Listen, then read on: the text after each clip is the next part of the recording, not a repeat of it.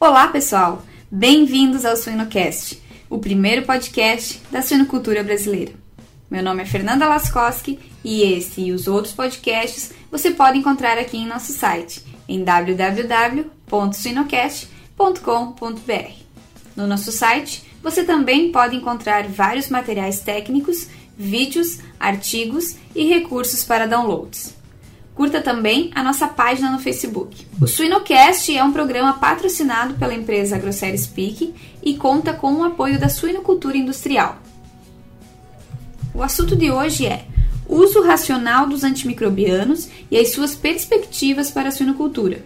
O nosso convidado é o médico veterinário Everson Zotti. Everson é médico veterinário formado pela Universidade Federal de Santa Maria, é especialista em gestão agropecuária mestre e doutor em ciência animal pela Universidade Estadual de Londrina e atualmente é docente da Pontifícia Universidade Católica do Paraná no curso de Medicina Veterinária e também é gerente técnico comercial da empresa Biomin. Everson tem experiência técnica e comercial com aves e suínos no Brasil e também na América do Sul. Olá, Everson, tudo bem? Oi, Fernanda, tudo bem? Primeiramente, Everson, eu quero lhe agradecer pela sua disponibilidade em compartilhar esses conhecimentos aqui conosco e dispor de um tempo para a gente aqui do Suinocast. Fernando, é um prazer estar conversando com vocês né, e poder dar essa entrevista, porque eu acredito que a gente precisa compartilhar informações e trabalhar junto na cadeia da suinocultura e, e para você desenvolver a cadeia da suinocultura a gente precisa de informação. Então é um prazer dar essa entrevista para vocês e compartilhar essas informações. Bom, então vamos direto ao ponto e vamos falar de suinocultura.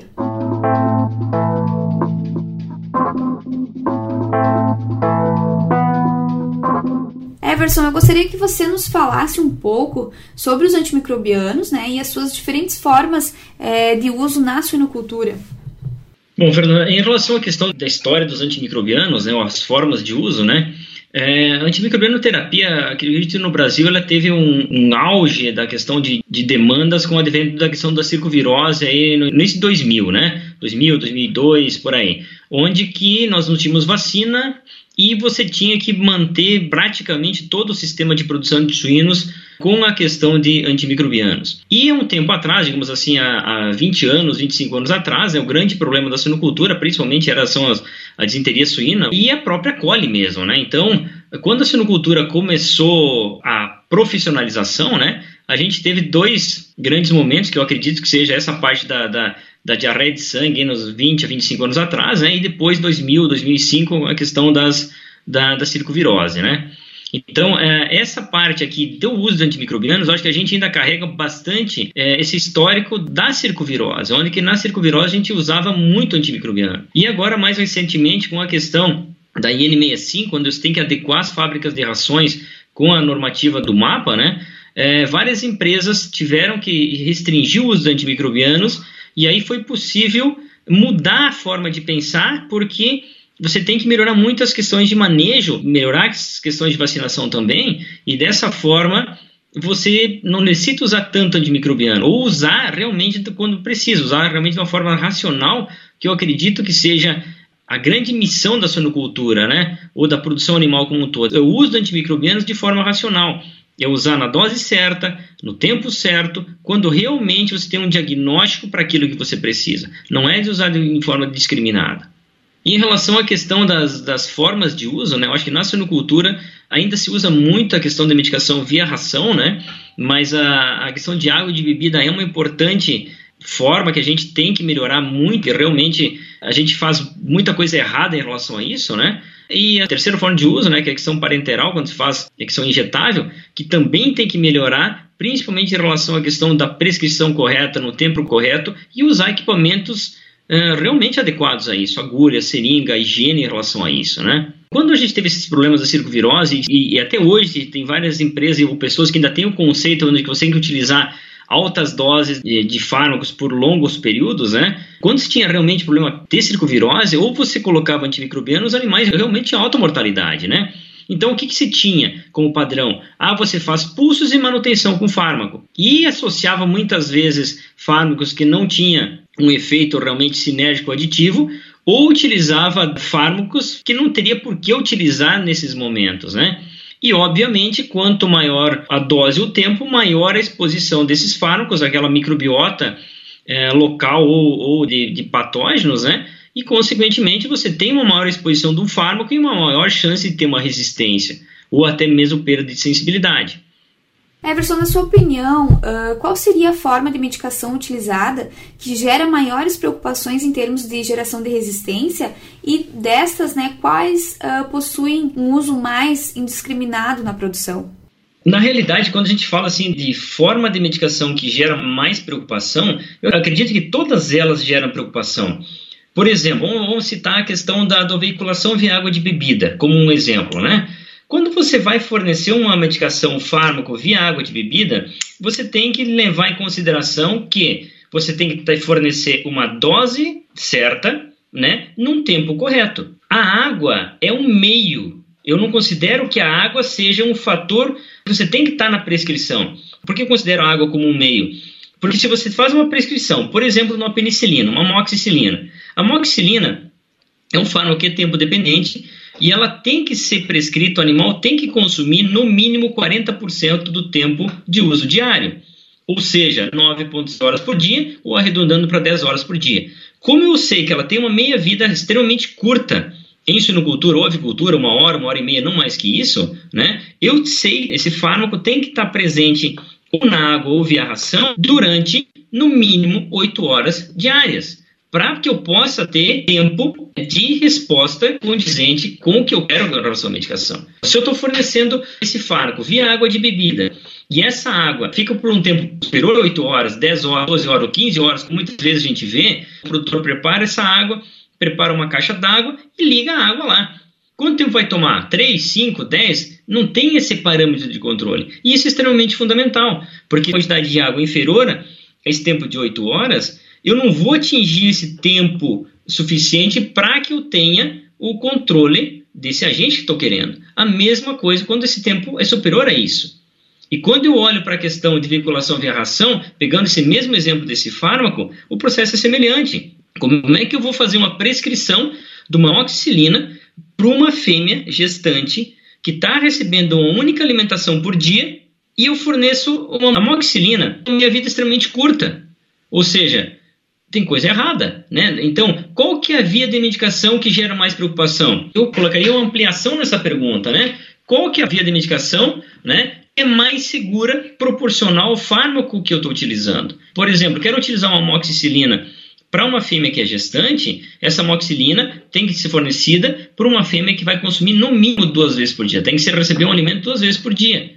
Né? Então, ah, mas eu não vou fornecer duas vezes por dia, então dessa granja eu não posso utilizar amoxicilina. Eu vou utilizar, por exemplo, uma clorotetraciclina, eu vou utilizar um florfenicol, eu vou utilizar uma quinolona, aonde que eu vou conseguir suprir essa, esse gargalo, esse problema da questão do tempo ou do, da forma de fornecimento desse fármaco.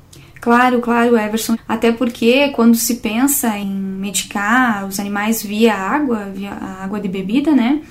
Uh, nós temos, dentre todos os fatores já citados por você, nós temos que levar em consideração a qualidade da água também, né, a regulagem dos bebedouros, a vazão dos bebedouros, essa questão do desperdício também, né, que é algo muito importante e que com, com certeza vai estar diretamente relacionado com o consumo é, de água e, consequentemente, o consumo dessa medicação, né. Nós estamos entrando no período de inverno agora, né? O que acontece no período de inverno? Principalmente né, no sul do Brasil, onde você tem períodos muito frios. Qual que é o horário que esse animal vai começar a tomar água? Adianta eu prescrever um fármaco para veicular via água de bebida, que um fármaco que seja um tempo dependente ou dose dependente, ou seja, um fármaco que precisa um tempo de, de, de consumo, às 6 horas da manhã, às 7 horas da manhã, no dia que tem uma baita de uma geada, que hora que esse animal vai, vai iniciar o consumo de água para poder atingir essa concentração uh, plasmática ou tecidual, né, dependendo do, do, do fármaco que estou utilizando, né, e ter esse tempo de, de, de resposta. Né? Então, se é um dia frio, que vou começar? A hora que os animais realmente começam a tomar água. Então, é, isso é uma coisa que é importante. Tu comentou outra coisa que é importantíssima, a questão de desperdício. Você coloca um fármaco via água de bebida um bebedouro vazando, você não vai ter é, a dose fornecida totalmente utilizada. Vai ser desperdiçada e essa dose desperdiçada vai ter um problema ambiental, vai contaminar um solo, uma esterqueira, a fermentação da esterqueira. Então, são coisas que estão associadas. E aproveitando ainda a questão de água de bebida, outra coisa que é, que é de, de importância é como que você vai fornecer essa água de bebida, a limpeza da caixa d'água, que é presença de biofilmes. Tem muitos trabalhos mostrando hoje que uma água dura causa precipitação de fármacos, por exemplo, quinolonas. A água suja uh, reage com fármacos e precipita. Né? Então, o que, que é uma água utilizada para a questão de medicação?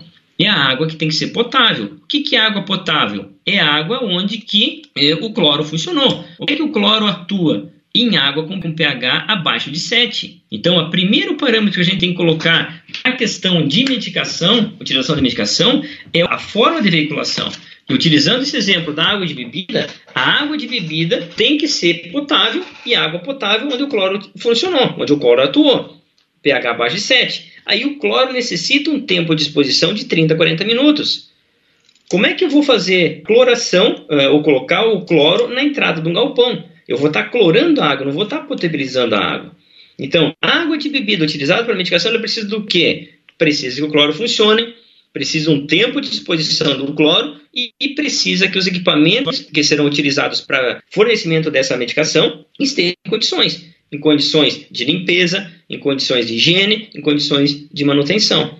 Então, isso aqui, ó, o que, que gera preocupação em, em relação à questão de, de fornecimento? Qual é a forma que, utilizada que gera mais preocupações? Todas geram preocupação, mas eu acredito que a água de bebida é uma preocupação muito grande porque a gente faz muito errado, por questão uh, de conhecimento da questão de processo ou muito errado pelas questões das instalações. As instalações que nós temos aqui no Brasil são instalações muito antigas, não foram construídas para fornecimento de medicação via água de bebida. Então, o que muitas vezes se faz é uma adequação a isso, uns sistemas, né, que eh, para se adequar à instalação, que nem sempre é sob demanda. E aí entra a questão dos conceitos, né? De limpeza de tubulação, de higienização do sistema de, de fornecimento de água, de caixa d'água.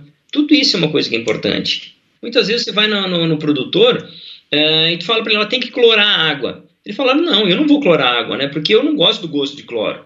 Então, muitas vezes, o produtor uh, ele tem esse paradigma, né, que cloro dá gosto ruim, dá cheiro ruim na água.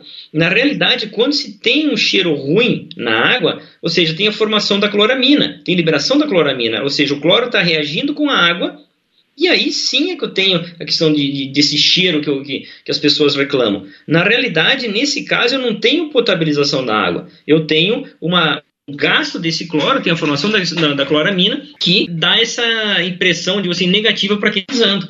Mas é questão de você melhorar a questão de processo, né? Você tem que usar cloro para você não ter esse gosto, esse cheiro, você tem que melhorar o processo de potabilização da água. Claro, claro, Everson. Na sua opinião, por que tem se falado tanto no uso prudente dos antibióticos? A ligação indireta com a resistência antimicrobiana em humanos, ela seria uma das principais causas? Quando você fala na, na tua pergunta a questão de, de, geração de resistência, né? Por que, que a gente tem resistência à questão dos fármacos, né? Para você não ter resistência ou minimizar o impacto das resistências, né? Ou perda de sensibilidade, você tem que fazer o quê? É usar a dose correta, no tempo correto, né? No tempo de assim, horas por dia, né? E num período de medicação. A primeira fase tem o que, que é a dose correta? É coletando material, mandando para o laboratório e fazendo provas como o MIC, ou concentração inibitória mínima. Essa prova, essa é, avaliação do MIC é que realmente vai me dizer qual que é a dose que eu tenho que utilizar desse fármaco para esse agente. Né? Outra que a gente peca muito aqui no Brasil é essa questão de monitoria de campo. Uh, os veterinários vão para o campo, fazem o diagnóstico, pouquíssimos coletam material e mais ainda tem dificuldade de interpretar esses, esses resultados. Então, coleta material, mas não solicita MIC. E MIC é uma ferramenta que é extremamente importante para você trabalhar a questão de resposta né, dos fármacos no campo. O MIC vai te dar realmente qual que é a dose que vou utilizar. Então, eu pego, por exemplo, um fármaco, vou utilizar uma quinolona. Quinolona é dose dependente. Se ela é dose dependente, eu preciso atingir uma concentração dela 8 a 10 vezes acima do MIC num período curto de tempo. Vamos colocar 4 horas, 5 horas. Né? É diferente de eu tempo dependente, onde eu também preciso saber o MIC, mas eu não preciso ter esse pico de concentração. Né? Claro que tem as particularidades, área sobre a curva, essa questão das distribuições, que eu acho que não vale a pena, nesse momento, a gente entrar nesse mérito, né? Da parte de farmacocinética ou farmacodinâmica, né? Da questão dos fármacos, né? Mas é importante levar em consideração. Para eu minimizar o impacto da resistência, eu preciso, primeira coisa, saber qual é a dose efetiva. E quem vai me dar essa dose? É a questão do MIC. O antibiograma vai me dar assim, está sensível, está resistente, está intermediário. Mas o MIC realmente é a informação importante. Segunda situação que eu tenho é o tempo de prescrição. E o tempo de prescrição muda conforme a característica do fármaco. Muda conforme o tipo de fármaco, se é tempo, se é dose dependente. Né? Então, quanto tempo vai veicular? 4 horas, 5 horas ou 10 horas? Então, e o terceiro item que eu comentei antes, né, é o período de é, prescrição, por quantos dias eu vou medicar? E aí vai a questão do tecido ou do órgão que está cometido e do tempo, esse tempo, digamos assim, ó, ele vai depender do, do local que eu quero atingir, é, ou que eu quero medicar, ou que eu quero ter a questão de resposta. Uma superfície articular, com certeza, leva muito mais tempo para recuperar do que, por exemplo, o intestino delgado. Então eu não posso prescrever assim, ah, 12 dias de medicação para o intestino delgado. Eu vou destruir a microbiota. Agora, eu posso digamos assim, fazer uma prescrição, talvez 12 dias, para uma superfície articular, um problema sério de artrite, porque o tempo de recuperação é diferente. Eu digo assim, você somente vai ter certeza do que está fazendo se, se, você coleta material. Então, independente se o profissional, se o médico veterinário é, é trabalha numa, numa, numa agroindústria, ou cooperativo, ou é autônomo, a, a coleta de material é bom para ele, é bom para o cliente, é bom para a empresa. É bom para ele por quê? Porque se ele coletou material nessa vez, mandou para o laboratório, ele vai ter certeza que aquele diagnóstico que ele fez, aquele fármaco que ele prescreveu, está correto. Para a empresa ou para o cliente, é bom por quê? Porque isso não vai ser um custo, isso vai ser um benefício. Né? Então, ah, tem um custo do exame, mas esse exame vai ser para provar ou até criar um histórico dentro da empresa ou dentro desse, desse produtor ou, de, ou desse cliente, né? É, do que está acontecendo. Esse ano, o coletivo problema de diarreia. Né? Diarreia, esse ano, diarreia foi cole, é uma cole beta-hemolítica, né, o enterotoxigênico, que seja, né? Utilizei colistina, a dose que utilizei foi de 10 mg por quilo. O ano que vem eu coleto material, se continua a sensibilidade a mesma, ótimo. Mas eu pode me dar um indicador, ó, a cada ano que passa, mantém-se a sensibilidade, né? Ou está se perdendo a sensibilidade. A dose que tem que passar a utilizar é mais alta.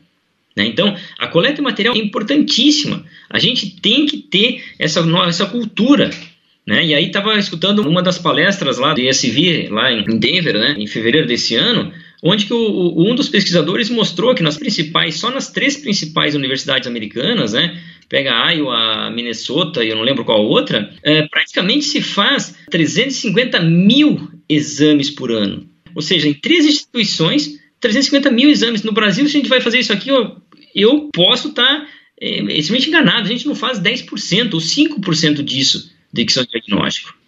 Do ponto de vista prático, Everson, como seria um antimicrobiano ideal para os dias de hoje? É, Fernanda, eu acho assim, que o antimicrobiano ideal é aquilo que resolve o teu problema, né? É aquele antimicrobiano que eu sei que, por exemplo, eu tenho um, um problema de hemófilos, né? É, qual é o antimicrobiano ideal para resolver um problema de hemófilos? Uh, é aquilo que eu tenho disponível que eu posso utilizar hoje. Então, por exemplo, se eu estou atendendo o mercado russo, o mercado, a Rússia não quer que use tetraciclina. Então, não adianta eu pensar em usar tetraciclina, que para o mercado da Rússia não vai ser permitido. É restrição de mercado. Agora, uh, eu posso utilizar para qualquer tipo de fármaco, para qualquer tipo de mercado, é o que? Qual que é o fármaco ideal? É aquele fármaco aonde eu tenho certeza que ele está sensível, que eu vou veicular via oral, que é a grande forma de administração que a gente utiliza na produção animal, né, de, de suinocultura de suínos principalmente, né, ou via água de bebida, ou via ração, né, e ele vai atingir, ele vai chegar na concentração que eu quero, aonde está o alvo o alvo do meu tratamento, no caso um, um trato respiratório, pensando no hemófilos, uma superfície articular ou as meninges, onde é que for, né. Então, qual que é o, o, o antimicrobiano ideal? Ideal é aquele que resolve o meu problema. Só que eu somente vou saber disso se eu fizer diagnóstico, se eu fizer monitoria de laboratório, que foi o que a gente comentou até agora, né? Agora vamos pensar o seguinte, o que seria um sonho né, do, do, do antimicrobiano? É que você simplesmente chegasse lá dentro dessa granja e você fizesse um fármaco, por exemplo, injetável, né, uma única aplicação, e ele fizesse uma cobertura por um, por um período X de tempo e depois tivesse uma queda rápida para não destruir a microbiota. Isso é impossível, né? Então, ah, eu quero aplicar um fármaco que ele vai ser administrado hoje, mas ele vai ter uma concentração durante cinco dias, e depois de cinco dias ele tem uma queda rápida da questão de concentração e ele deixa de existir. Isso seria um sonho, mas só que isso não existe, né? Então, uh, o que a gente tem que fazer? Trabalhar com o que a gente tem hoje, hoje disponível, né? E a gente tem fármacos bons, tem empresas boas, basta usar a tecnologia de uma forma correta. Bom, Everson, na sua opinião, tu acha que no Brasil seria possível produzir 100 antimicrobianos? Fernanda, na, na, verdade, digamos assim, ó, quando a gente fala em, em, produzir 100 antimicrobianos, a gente tem que partir do princípio que algumas doenças estão presentes no nosso sistema de produção, como a PP, como uma Braxpira reudisenteria, essas doenças, para mim, têm que ser erradicadas. Eu acho que você não consegue partir para produzir suínos sem antimicrobianos né, em granjas que têm esse tipo de doenças. Né? Como é que você vai produzir isso? Né? Vai ter uma alta mortalidade. Você chegou na granja não tem o problema, chegou de tarde já tem animais mortos. Né? Então, a questão de erradicação de doenças como a PP, é, a Braxpira, a questão do micoplasma, você pode fazer um bom programa de vacinação ou erradicação, mas é possível conviver com uma influenza, né? Mas a APP, para mim, Braxpira, não tem como você pensar em produzir suínos sem antimicrobianos com esses agentes presentes. Mas a gente precisa fazer o dever de casa, questão de biossegurança, né? questão de acesso, quem é que vai entrar na granja? Quem realmente precisa entrar na granja. E aí, entrando em biossegurança, tem que fazer um controle de roedores, tem que fazer um controle de mosca, né? Você vai na maior parte das granjas, você, os ratos assim, se visitam, de tanto rato que tem. Como é que se vai controlar o tipo de enfermidade como a disenteria suína? É impossível, né? As vacinas, né, os programas de vacinações que a gente faz, você vai ver, é, as empresas têm programa de vacinação extremamente variado. E aí você vai olhar, você tem uma vacina boa veiculada com equipamento péssimo, é, onde falta higiene, onde falta manutenção, uma agulha com problema de manutenção. E aí, vacina vai funcionar? Se vacina não funciona, você tem uma maior exposição à questão de risco e, consequentemente, você vai ter maior risco para não produzir antimicrobiano, né? E eu acredito, né, que nas condições hoje nossas de produção, principalmente no sul do Brasil, nós não temos condições de produzir sem antimicrobianos. Mas a gente vai ter que começar a pensar nesse processo de produzir sem antimicrobianos. É possível? É possível, desde que a gente faça o dever de casa, faça um investimento de longo prazo e invista em, em tecnologia, pessoas, né, em conhecimento, né? Por isso eu falei no início da, da, minha, da minha entrevista, né? Eu acho que a gente tem que fazer uma coisa que o pessoal fora do Brasil faz, que é a questão de compartilhar informações. No Brasil, você não tem um, um, um, um sistema aberto onde que todo mundo discute o mesmo assunto. Parece tipo assim, que as pessoas querem esconder os problemas que têm. Ah, é só eu tenho, ou se eu descubro a causa, ah, só eu resolvo. Ah, não se produz suínos assim. Eu acho que informação é uma coisa para ser compartilhada. Né? Eu acho que informação é um poder que a gente tem de fazer as coisas melhores. E produzir suínos antimicrobianos é uma coisa que vai chegar na nossa realidade. Uh, essa questão de produzir sem antimicrobianos, pegando um exemplo americano, né, que eu acho que a gente, Brasil, os Estados Unidos é, é benchmark para nós em várias coisas, né, em, em, termos de tecnologia e processo, né, eles são muito profissionais em relação a isso, né. É, o mercado americano, quem produz um suíno produzido sem antimicrobiano numa fase apenas ou durante todo o ciclo, é, o produtor recebe 20 dólares a mais por suíno abatido. Né? Então, é, tem mercado que paga por isso. E o Brasil tem um mercado que, a partir do momento que a gente começar a produzir, vai ter condições de pagar. Claro, claro, Everson. E quais seriam as principais alternativas e soluções para a substituição do uso de antimicrobiano? Então, que, que alternativa a gente teria hoje a questão dos, dos antibióticos ou os quimioterápicos, né? A gente tem óleos essenciais, a gente tem ácidos orgânicos, a gente tem fitoterápicos, né? Do que, que depende a questão do resultado disso? É da tecnologia utilizada para a produção, né, ou até extração desses, desses compostos, desses princípios ativos, né? E do veículo que vai utilizar. Então não é porque eu vou utilizar um carvacrol, um timol que eu vou ter resultado.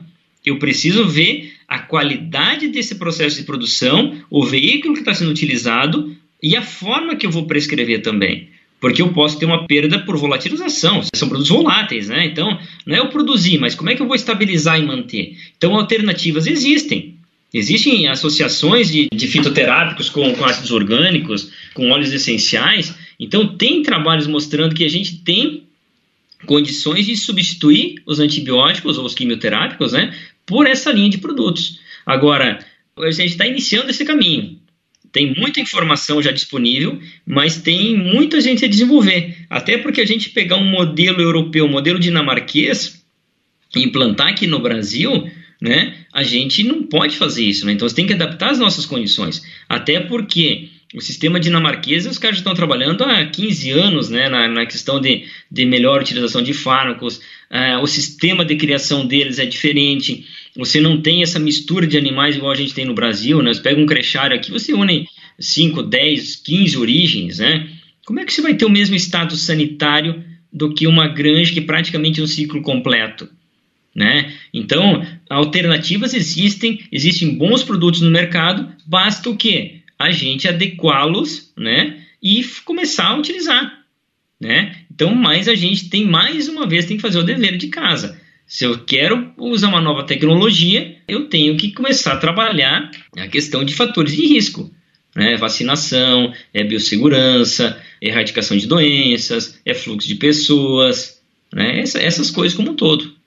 Pois é, Everson, inclusive tem um trabalho bem interessante, um trabalho europeu, publicado agora em 2015, onde eles entrevistaram 111 experts em sanidade suína e eles fizeram a seguinte pergunta para eles, né? Quais seriam as alternativas mais eficientes ao uso de antibióticos na produção de suínos? E principalmente porque na Europa já é há muito tempo banido os promotores de crescimento, né? E, e existe um controle mais rígido né, na utilização de antibióticos. E eles uh, fizeram os, os top 5 aí, que seriam as principais alternativas, né? Eles incluem como principais a, a, melhoria da biossegurança interna e externa, né? A melhoria da ambiência de uma maneira geral, o aumento uh, no uso de vacinação, a melhoria na qualidade de ração e também aquilo que você falou, a importância de se realizar testes diagnósticos mais regulares e mais frequentes uh, no campo, né? Então adquirir essa cultura de se buscar mais pelo diagnóstico. E uma das coisas que eu digo é que a gente conhece muito pouco e sabe muito pouco é a questão de microbiota. Né? E você sabe, em avicultura já se conhece bem mais, já tem mais produtos disponíveis, né? a avicultura está mais evoluída em relação à suinocultura, mas a gente tem que conhecer mais a questão da microbiota. A, mi a microbiota do, do, trato gastrointestinal é uma coisa que suinocultura é praticamente desconhecida. E quando você faz um uso indiscriminado de fármacos, você destrói essa microbiota, você altera a relação dessa microbiota e favorece o crescimento de micro-organismos, né? uma cólera, uma salmonela, né, que vai aproveitar essa oportunidade. Hoje tem trabalhos mostrando né, que você faz a questão de uma medicação e você não tem uma reposição de uma microbiota na sequência, você aumenta o desafio por salmonela. Não somente a contaminação, mas a questão da lesão intestinal por isso. E aí tem até uma tese de mestrado, acho que 2014 ou 15 uh, americana, onde que o, o, pesquisador mostra lá, né, que você tem, eu não, não lembro exatamente os, os, percentuais em relação a isso, né, mas eu lembro da forma que ele comenta que quanto maior o, o grau de, de pleurisia, maior vai ser a prevalência de salmonela nessa carcaça, maior vai ser a prevalência de Campylobacter nessa carcaça. Né? Então, não é somente assim, você fazer uma prescrição de um fármaco. Né? Como que você vai utilizar? Qual fármaco você vai utilizar para causar uma menor distribuição nessa microbiota. E quanto melhor você previne essa microbiota, você mantém essa microbiota, menor vai ser o risco de um possível problema de, de outras doenças, né, que oportunistas vão, vão aproveitar, obviamente, esse espaço né, para se estabelecer e causar uh, um problema de, de contaminação e, consequentemente, um problema de saúde pública.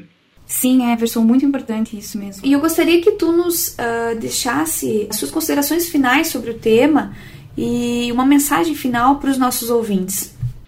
Uh, Fernanda, eu acho que, digamos assim, uma das coisas que a gente trabalha, nós como profissionais da área de sinocultura, nós que somos formadores de questão de opinião, a gente tem que melhorar bastante a, a nossa forma de transferência de tecnologia. Né? A questão lá do ensinar ou aprender. Porque muitas vezes a gente vai para o campo, vai passar para o produtor, lá, o senhor vai utilizar o, medicamento X, né, que o princípio ativo dele é amoxicilina, vai colocar na caixa d'água, vai utilizar ele durante tantas horas por dia, vai utilizar durante cinco dias. O, como vai ser feito isso realmente? Então é a questão do ensinar ou aprender. Quando você vai fazer uma prescrição, você lembrar que a pessoa que vai executar, ela tem que realmente estar tá entendendo que, é, o, o que ela tem que fazer.